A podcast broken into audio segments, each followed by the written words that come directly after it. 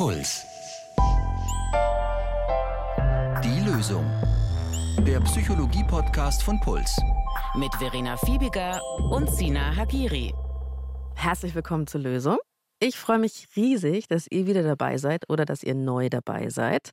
Die Lösung, das sind normalerweise äh, ich, die Phoebe, gemeinsam mit Psychotherapeut Sina Hagiri. Normalerweise. Aber Sina ist heute nicht dabei, sondern er hat mir für dieses Thema, was wir heute machen, eine Kollegin von ihm empfohlen, um ein Phänomen zu besprechen, unter dem viele Leute glauben zu leiden, beziehungsweise die das anderen gerne so zuschreiben, und zwar Bindungsangst beziehungsweise Beziehungsangst, kann man glaube ich auch sagen. Und deshalb herzlich willkommen, mein Gasthost Sophie Oberender. Hallo, schön, dass ich da sein darf. Ich freue mich total, dass ich das mit dir heute besprechen kann, Sophie, weil wir haben nämlich uns schon lange so gedrückt darum. Erstmal zu deiner Person. Du bist Psychologin, Verhaltenstherapeutin mit psychotherapeutischer Praxis in München. Warum hat Sina gesagt, Phoebe, das machst du mit der Sophie? Ja, also zum einen sehe ich in meiner Arbeit sehr viele Menschen, die eben Beziehungsprobleme haben. Und zum anderen ist das Thema Bindung und Beziehung einfach ein sehr wichtiges Thema für mich. Das hat mich einfach schon immer sehr interessiert und auch in meiner Ausbildung habe ich mich da schon beschäftigt. Ich habe zum Beispiel meine Abschlussarbeit in dem Bereich der frühen Mutter-Kind-Beziehung geschrieben und da ging es eben um nicht so ideale Bindungserfahrungen am Lebensanfang. Und um die wird es heute in dieser Folge auch noch gehen. Was schauen wir uns genauer an? Zum einen, was aus wissenschaftlicher Sicht unter Bindungsangst und Bindungsvermeidung verstanden wird und was dann so ein Verhaltensmuster in der Realität für uns und unsere Beziehungen eigentlich zu bedeuten hat was alles unsere Beziehungen prägt. Kleiner Spoiler, es ist nicht nur die Kindheit. Und natürlich wollen wir schauen, wie wir uns selbst helfen können, wenn wir merken, immer wieder geraten wir in die ähnlichen Beziehungsmuster, in Beziehungsprobleme hinein. Und wir räumen mal mit dem Begriff Bindungsangst auf. Da steckt nämlich eigentlich was anderes drin, als viele von uns vermuten. Wir wollten nämlich ja wirklich äh, so viel lange nichts zu dem Thema machen, weil das ja so inflationär verwendet wird. Also so ein bisschen wie toxisch. Das wird einfach jemand anderem oder sich selbst übergestülpt. Und ich glaube, das wird auch gern benutzt, als sei das ein fixes Störungsbild. Für mich ist am Anfang ganz, ganz wichtig zu sagen, Bindungsangst ist kein Störungsbild. Also es ist nicht im ICD-10 zu finden, das ist dieser internationale Klassifikationskatalog, mhm. in dem eben alle Erkrankungen aufgelistet sind und eben auch alle psychischen Störungsbilder. Ja, und in den Medien wird es oft irgendwie so eine Bindungsangst einfach attestiert oder wir machen das mit Personen, mit denen wir gern zusammengekommen wären oder eben vielleicht sogar mit uns selbst. Aber Beziehungen sind was wahnsinnig vielschichtiges, mehrdimensionales und sie sind eben nicht so einfach zu betiteln. Ich habe für diese Folge mit Clara gesprochen. Wir haben ihren Namen geändert. Clara hat uns geschrieben, sie ist 27 Jahre alt, hatte schon Beziehungen, aber sie ist schon lange Single, also seit sechs Jahren hat sie keinen Freund mehr gehabt. Und sie hat uns geschrieben, ich glaube, ich habe Bindungsangst. Mach doch da mal was drüber.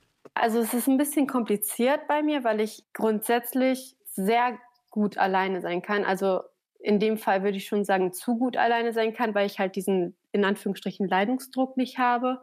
Wobei ich sagen muss, jetzt vorgestern habe ich mit meiner Schwester gesprochen, habe ich gesagt, äh, dass ich ja doch eigentlich jetzt gerade schon gern jemanden kennenlernen würde. Also mir fehlt manchmal so dieses, ja, mit jemandem in Kontakt zu sein. Und natürlich denke ich, es kann auch ganz schön sein mit einem Partner, wenn man so die gleichen Interessen hat und diese Zweisamkeit halt ein Leben lang dann. Was ja irgendwie auch paradox ist, weil auf der anderen Seite macht es mir Angst, mich so festzulegen. Bindung macht Clara irgendwie Angst. Sie meinte auch, sie hat Angst, was zu verpassen. So, heute treffe ich mich mit dem einen, aber vielleicht treffe ich doch dann morgen den viel besseren und dann habe ich mich schon festgelegt und dann komme ich aus der Beziehung nicht mehr raus. Und sie hat auch gleichzeitig wirklich so ein ganz festes Bild von Familie im Kopf. Und für diese Vorstellung bräuchte sie eigentlich eine funktionierende Partnerschaft. Ja, und was man da schon auch sehr raushört, ist eben dieser ganz starke Wunsch eigentlich nach Verbindlichkeit, nach Zuwendung, nach Gemeinschaft, ja, nach einer Bindung. Ihre letzte Beziehung, auf die kommen wir später noch ein bisschen genauer zu sprechen, die ging dreieinhalb Jahre, also schon relativ lang, würde ich sagen. Da war sie 20. Und die ging quasi mit, mit Anfang 20 kaputt. Und seitdem wollte Clara so ganz bewusst alleine klarkommen. Das ist auch was, was ich persönlich ein bisschen beneide. Sie hat den Satz ja gesagt, ich komme gut alleine klar, fast schon zu gut. Und ich muss sagen, ich komme überhaupt nicht gut alleine klar, noch nie. Und ich bin wirklich in den paar Jahren, wo ich keine Beziehung hatte, echt fast gestorben und hatte immer das Gefühl, du, das ist das, was du noch lernen musst in deinem Leben.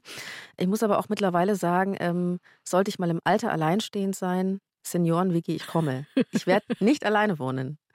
Bei Clara ist es eben ganz anders. Aber irgendwann kam dann der Moment, als sie wieder zu daten anfangen wollte und gemerkt hat, irgendwie, hm, passiert immer das. Ja, leider ist das immer das gleiche Schema. Also ich lerne jemanden kennen, ich finde ihn interessant, mir gefallen die Bilder, mir gefällt so mehr oder weniger oder insgesamt, was die Person so in das Profil geschrieben hat in der Dating-App.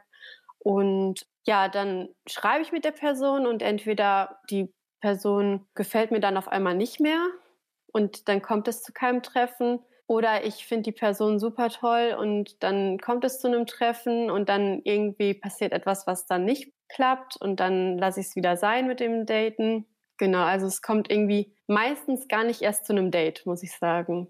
Clara meinte auch, es reicht ein Foto, das sie nicht cool findet oder irgendein Move, den die andere Person macht und schon ist sie das Mist. Und es fühlt sich dann so an. Dieser Moment, wo ich diese Bilder gesehen habe und gemerkt habe, der gefällt mir nicht, also doch nicht, war halt so ein Druck innerlich, so wie, ich weiß nicht, wie ich es anders sagen soll. Es hat sich halt in mir alles zusammengezogen. Clara hat mir auch gesagt, dass sie auf einen ganz bestimmten Männertyp steht. Also kenne ich auch von meinem früheren Ich, kenne ich auch von Freundinnen. Also dass man irgendwie sagt, so, okay, der Typ muss so und so aussehen oder die Person muss das richtige Fahrrad fahren, weil sonst entspricht das nicht meinen Coolness-Kriterien. Und wenn dann irgendwie sowas eintritt, also es ist irgendwas, wo man sich denkt, so, oh nein, das geht nicht, dann will man den kompletten Chatverlauf löschen. Also äh, Clara hat gesagt, dann will sie einfach so das verdrängen. Ist nie passiert. Wir haben uns nicht monatelang geschrieben. Es ist einfach nicht passiert. Und da musste ich witzigerweise so ein bisschen umgekehrt dran denken. Ich glaube, ich hatte manchmal so Kandidaten, sage ich mal, die so klarermäßig mich dismisst haben, wo ich dachte so, okay, jetzt habe ich irgendwas Falsches gemacht. Ähm, ich glaube, das Krasseste war wirklich mal, dass ich jemanden kennengelernt habe, den ich einfach, ich weiß nicht, ob ich es erzählen soll, Sophie. Bin mir nicht ganz sicher. Ich hatte mal tatsächlich eine Begegnung mit jemandem und das ist mir davor und danach nie wieder passiert. Es bahnte sich an, sage ich mal. Ich war gar nicht so krass involviert. Ich dachte nicht, das wird jetzt mein nächster Freund, aber irgendwie fand ich den schon cool. Und es lief was. Und dann haben wir uns später wieder auf einer Party getroffen und der ist weggerannt. Die Beine in die Hand genommen und ist weggelaufen. Und ein anderes Mal hat er sich wirklich, da bin ich so vorbeigegangen, hat er sich in die Büsche geschlagen. Richtig so wirklich mit so einem Hechtsprung. Und da habe ich dann schon gedacht, okay, was ist los? Ist es, also bin ich so abstoßend oder hat der vielleicht Bindungsangst? Also dem hätte ich sofort attestiert. Weil es ist nichts Extremes, würde ich jetzt mal sagen, passiert. Ich habe den Menschen nicht verfolgt. Ich habe nicht mit Nachrichten bombardiert. Also es war einfach nur so, okay, krass, man, der rennt weg. Ja. What happened? äh, auf jeden Fall sehr krasses Verhalten, würde ich sagen. Und da könnte man jetzt schon die Hypothese aufstellen, ob da irgendwas äh, zum Thema Bindung bei ihm vorhanden ist. Aber schauen wir uns mal ein bisschen genauer diesen Bindungsbegriff vielleicht an. Wenn es jetzt um unser Beziehungsverhalten als Erwachsene geht, dann spricht man in der aktuellen wissenschaftlichen Forschung nicht mehr von sogenannten Bindungsstilen bei Erwachsenen, sondern man spricht von zwei Dimensionen, auf denen wir uns bewegen. Mhm. Man spricht von Bindungsvermeidung, im Englischen, weil das Ganze kommt aus dem Englischen, Avoidance und der Bindungsangst, Englisch eben Anxiety. Und wie würdest du jetzt Bindungsangst beschreiben? Der Begriff Bindungsangst, der wird teilweise ganz unterschiedlich verwendet, aber wenn man jetzt eben nach dieser wissenschaftlichen Forschung geht, dann bedeutet Bindungsangst, wenn Menschen ein großes Bedürfnis nach Nähe haben und deshalb auch sehr viel in Beziehungen investieren. Solche Leute haben oft große Angst, andere zu verlieren und klammern sich dann eben sogar teilweise an ihre Partner oder Partnerinnen. Das ist wirklich total witzig, weil es ist einfach genau andersrum. Also würde ich ja sagen, ich habe eher Bindungsangst, weil ich mich nicht trenne und sehr immer dabei geblieben bin. Und dann ist es ja genau andersrum. Also der Typ, dem ich Bindungsangst unterstellt habe, der wollte es einfach vermeiden oder kann man auch einfach, wie meine damalige Mitbewohnerin sehr brutal formuliert hat, he's just not into you, hat sie gesagt. Die war nämlich dabei bei der Situation und sie nur so, he's just not into you. ich so, was? Das kann nicht sein. Ähm, ja, also witzig, es ist eigentlich anders, als man denkt, ne? Ja, genau. Also da würde man jetzt eben eher von Bindungsvermeidung sprechen. Und solche Leute, die scheinen oft weniger in Beziehungen zu investieren. Und denen ist es eben sehr wichtig, ihre Unabhängigkeit aufrechtzuerhalten. Beispielsweise, das habe ich auch schon mal gehört von Beziehungen, wo es ein Partner nicht aushält, dass man gemeinsam wirklich länger Urlaub macht. Also dieses Urlaub machen ist so vollkommen, oh Gott, so ein Pärchending, ekelhaft. Und dann fährt man auf einen anderen Kontinent, um dann dort zwischenzeitlich mal zwei Wochen was anderes zu machen. Also jeder muss dann woanders hinfahren, damit man das überhaupt machen kann. Und da wäre ich auch tatsächlich nicht ausgehalten, sowas. Ja, und das wäre jetzt so ein Beispiel für eben, wie sich Menschen verhalten mit Bindungsvermeidung. Da kommen wir aber später noch mal ein bisschen dazu. Wichtig ist, Vermeidung und Angst kann man als Kontinuum verstehen, auf denen wir unterschiedliche Ausprägungen haben. Und es gibt auch diejenigen, die auf beiden Achsen zu finden sind, die also unter Bindungsangst und Vermeidung leiden. Das ist sehr fies. Ja, das sind oft Leute, die nicht vertrauen, dass andere bei ihnen bleiben, weil sie sich vielleicht nicht gut genug fühlen und deshalb dann Beziehungen von vornherein vermeiden. Clara kommt mir jetzt ja eigentlich auch wie eine Vermeiderin vor. Und was ich aber auch interessant finde, sie hat mir erzählt, sie hat selbst jahrelang Angst gehabt, dass sie wiederum beim Dating für die andere Person enttäuschend sein könnte. Gerade was mein Aussehen anbelangt, dass die Person dann auf einmal sagt, ja, in echt siehst du hässlich aus, du bist total langweilig oder irgendwas in der Art. Also ich habe mich sehr selbst niedergemacht. Also Angst nicht zu genügen eigentlich.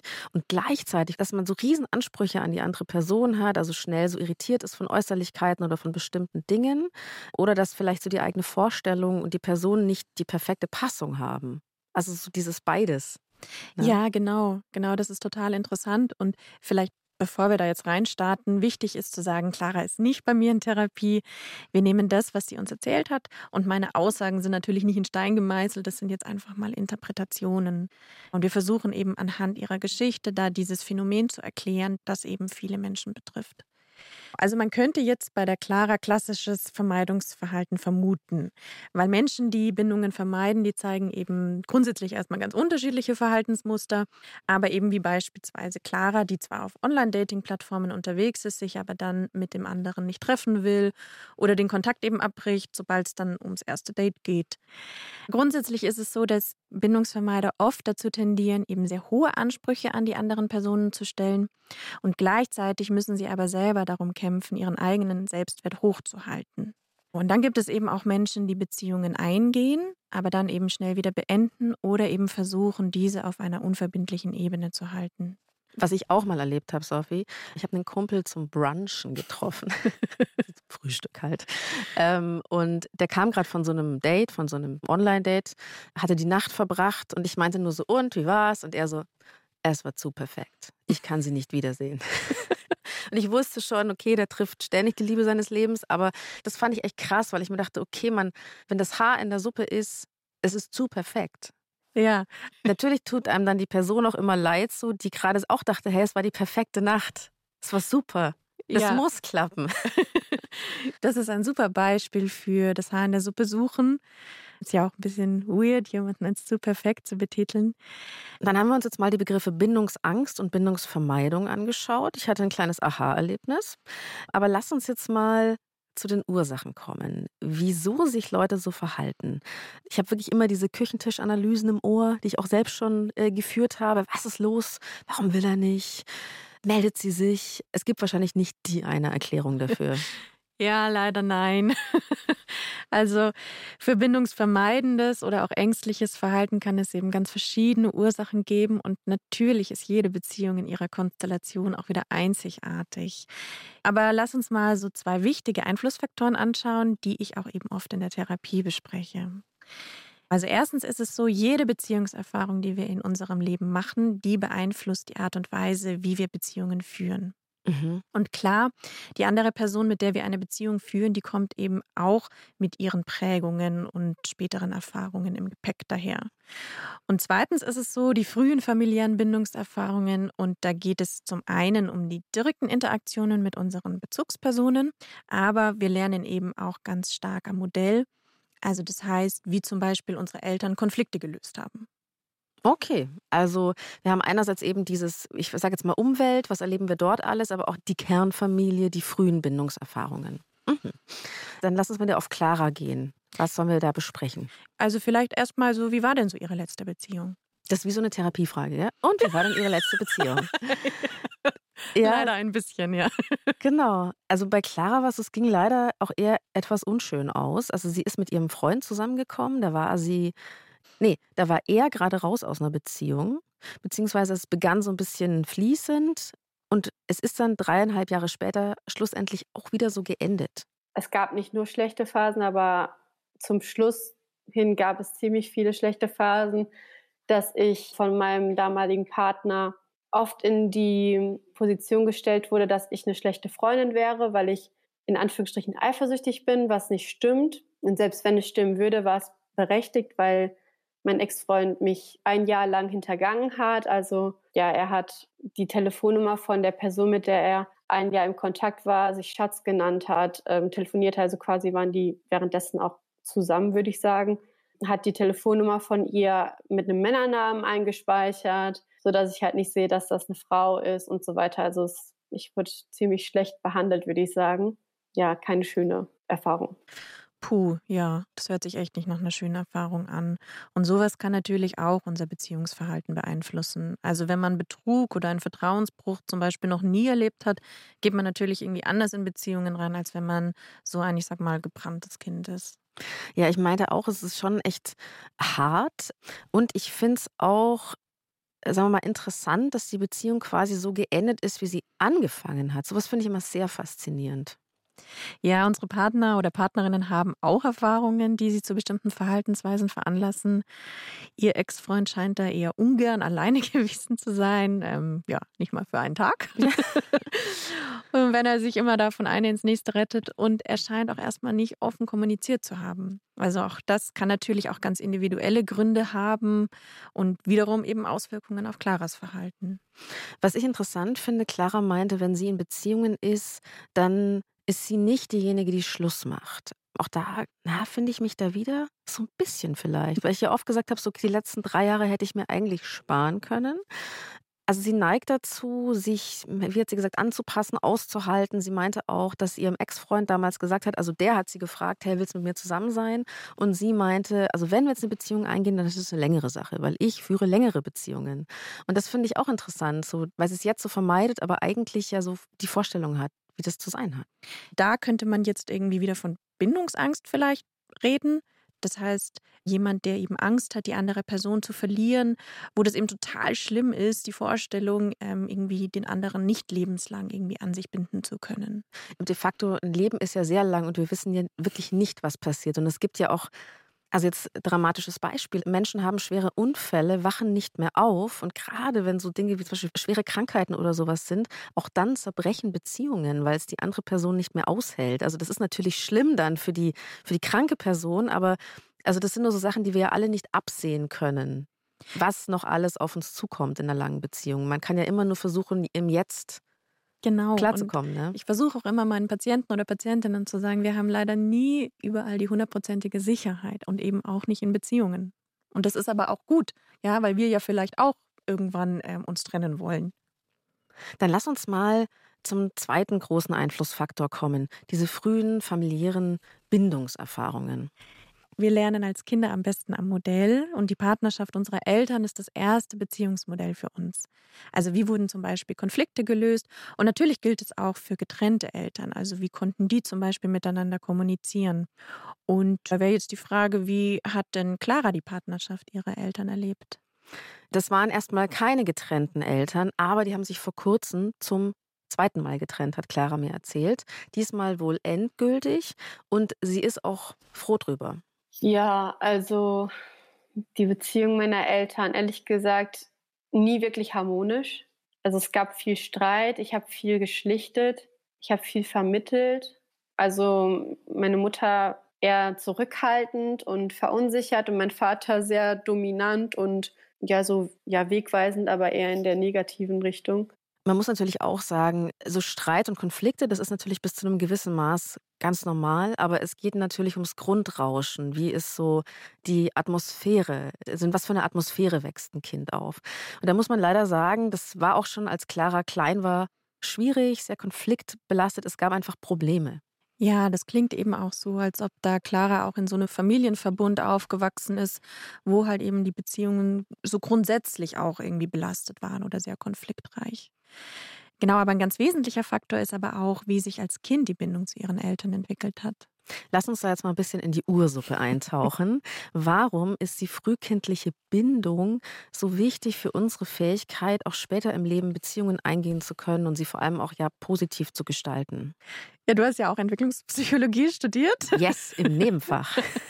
genau, also du weißt es wahrscheinlich natürlich, aber für alle, denen diese Bindungstheorie noch nicht so viel sagt, das ist eine Theorie aus den 50er Jahren. Die geht auf den britischen Kinderpsychiater und Psychoanalytiker John Bowlby zurück und die besagt, dass wir in den ersten Lebensjahren unser Verständnis von Bindung entwickeln.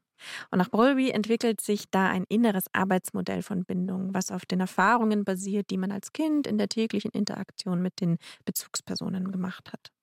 Und er hat damals beobachtet, dass Kinder und Jugendliche, deren Eltern im Zweiten Weltkrieg sehr belastet waren, eine Art von Gefühllosigkeit entwickeln und eben Beziehungsstörungen. Mhm. Dabei ging Mary Ainsworth, auch eine bekannte US-amerikanische Bindungsforscherin, davon aus, dass es bei den Interaktionen von Eltern und ihren Kindern auf die Feinfühligkeit der Bezugsperson ankommt. Kannst du erklären, was Feinfühligkeit eigentlich genau bedeutet. Das ist nämlich so ein wichtiger Begriff in der Entwicklungspsychologie. Ja, genau. Oder in der Bindungsforschung kann ja, man sagen. Ja, sehr, sehr wichtig, genau. Also das heißt, es geht nicht immer nur ums reine Versorgen. Also man klatscht die Kinder nicht wütend auf den Wickeltisch und werkelt dann gefühllos an ihnen herum, sondern es geht da auch darum, im täglichen Miteinander Liebe und Zugewandtheit zu zeigen. Gerade eben in der vorsprachlichen Phase, also wenn die Kinder noch nicht sprechen können, dann ist es wichtig zu verstehen, was will denn mein Kind gerade von mir? Was, was braucht es? Und dann eben richtig zu interpretieren und sofort und angemessen zu reagieren. Da hat mir Clara übrigens von sich aus eine Situation erzählt, wo sie meinte, bei mir gab es wenig Mitgefühl und stellvertretend dafür hat sie mir diese Szene erzählt, an die sie sich heute noch ganz gut erinnern kann. Ich erinnere mich auch an einmal, wo ich ähm, vor der Schule mir in den Finger geschnitten habe und ich total geschockt war und meine Mutter mir halt so gar nicht wirklich so gezeigt hat, dass das schlimm ist. Also ich meine, klar war das jetzt nicht schlimm und ich musste das nicht nähen lassen, aber ich habe halt geweint, weil ich mich erschrocken habe, aber ich habe halt nicht so dieses Trösten bekommen irgendwie. Ja, das mag jetzt vielleicht für andere nach so einer kleinen Episode sich anhören, aber lass uns mal Folgendes vorstellen.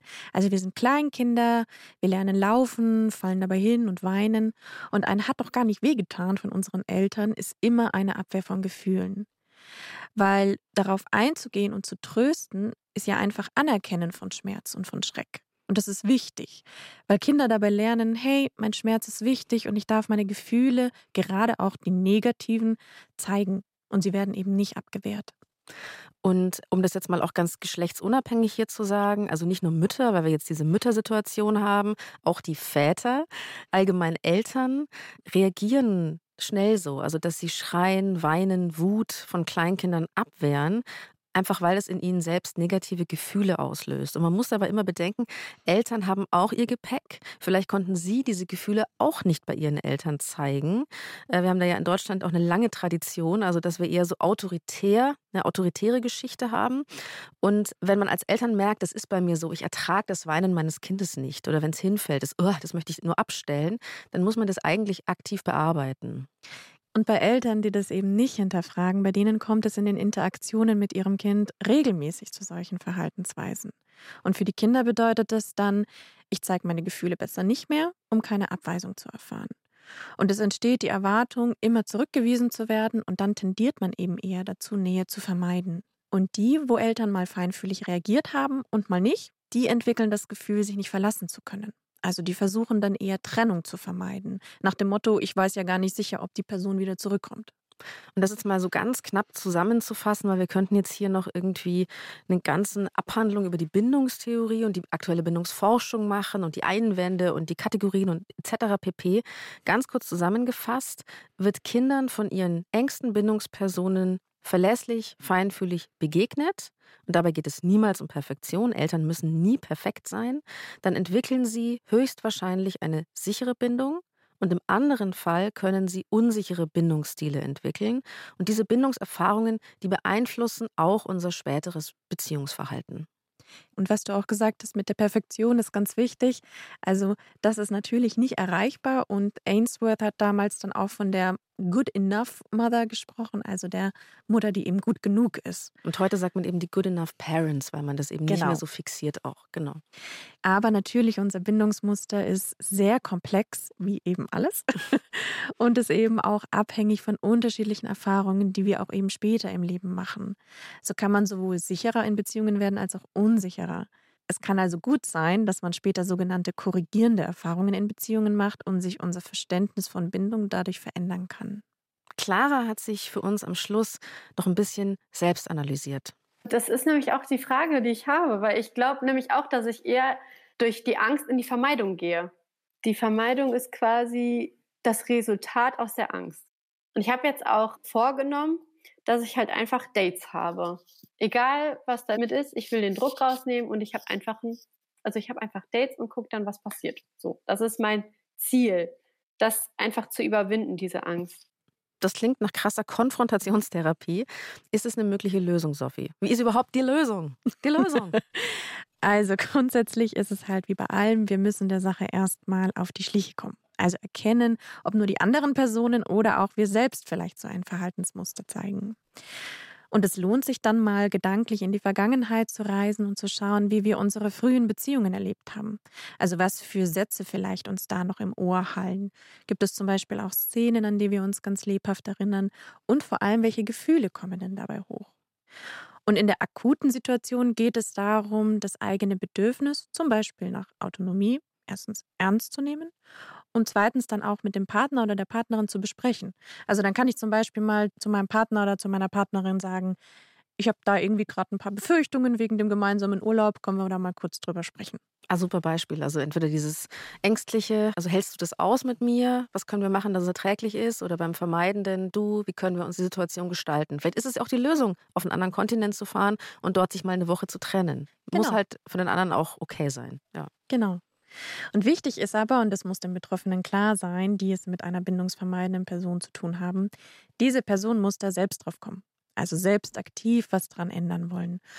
Häufig gibt es ja so den inneren Wunsch, ich befreie den anderen mal von dieser Beziehungsunfähigkeit oder man Classic. fühlt sich so als der oder die Auserkorene, ja, die den anderen endlich binden kann. Genau, so ist es.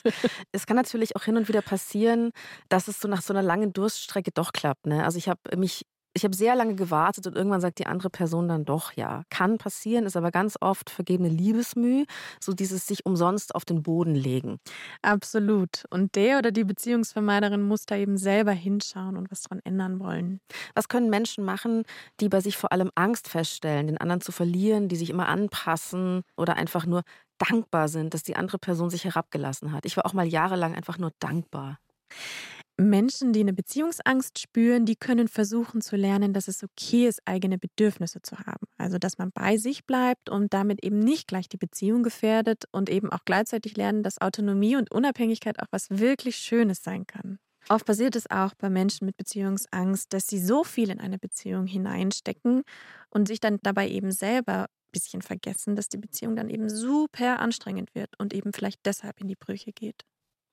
Okay, da bleibt mir am Ende nur zu sagen, ich wünsche euch allen, ihr lieben Lösungshörer und Hörerinnen, echte Gegenseitigkeit. Und ganz lieben Dank an Clara, dass du mit uns gesprochen hast. Und natürlich dir vielen, vielen Dank, Sophie Oberender. Toll war's. Ja, vielen Dank, dass ich da sein durfte und ähm, danke euch auch fürs Zuhören. Wenn ihr Fragen zu dieser Folge habt, dann schreibt uns eine Mail an die.loesung.deinpuls.de und für Themenvorschläge schickt uns gerne eine Sprachnachricht an 0151 12 18 und viermal die 5. Abonniert die Lösung. Wir freuen uns über Sternchen in der Podcast-App eurer Wahl. Und wie immer hatten die Redaktion Alexander Loos und Marion Lichtenauer. Produktion Matthias Sautier. Community Management Felisa Walter. Sounddesign Benedikt Wiesmeier und Enno Rangnick. Grafik Max Hofstetter, Lea Tanzer, Veronika Grenzebach und Christopher Roos von Rosen. Wenn es euch gefallen hat, hört gerne in eine unserer anderen Folgen rein. Es gibt nicht die Lösung. Aber jeder Schritt zählt. Puls.